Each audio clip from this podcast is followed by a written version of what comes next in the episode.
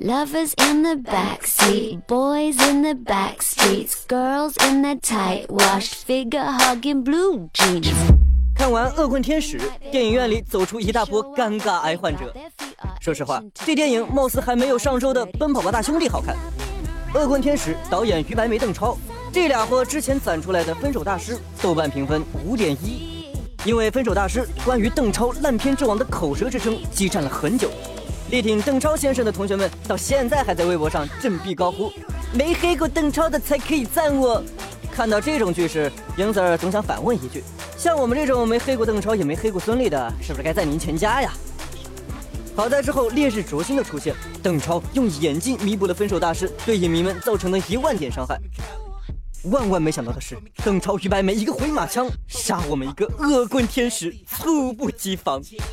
公平、公正、公开的说。其实邓超的演技还是不错的，《烈日灼心》可谓是良心作品，和周公子的电影《李米的猜想》也相当 OK。邓超早期的影视作品也很棒，《幸福像花儿一样》《少年康熙》《相爱十年》《甜蜜蜜》都可以分分钟 hold 住黄金时段没压力。可是呀，说到这里，请允许银丝儿抹一把恨铁不成钢的泪。邓超他怎么就瞄上了喜剧了呢？怎么就觉得自己装疯卖傻特别好笑了呢？他的那种邓氏喜剧，那硬生生的恶搞，那收不住的浮夸，总之就是一个大写的尴尬。为了搞笑而搞笑，永远都处在自嗨模式下的超哥，这样贱完那样贱，一部电影可以看他七十二次。讲真的，他不累，我们看着都累。再看看他现在的微博，感觉他对喜剧的认知偏差已经严重影响到了他的生活了喂。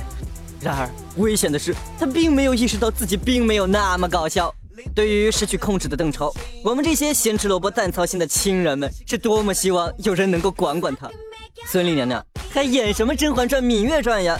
杨 Sir 觉得她最应该演的是拿什么拯救你，我的爱人。然而恶棍天使出现了，孙俪娘娘非但没有救邓超上岸，自己也被拖下了水。指望娘娘是指望不上了，现在唯有希望星爷多多费心，在美人鱼上拉邓超一把。说多了都是泪呀，硝烟弥漫，不服来战。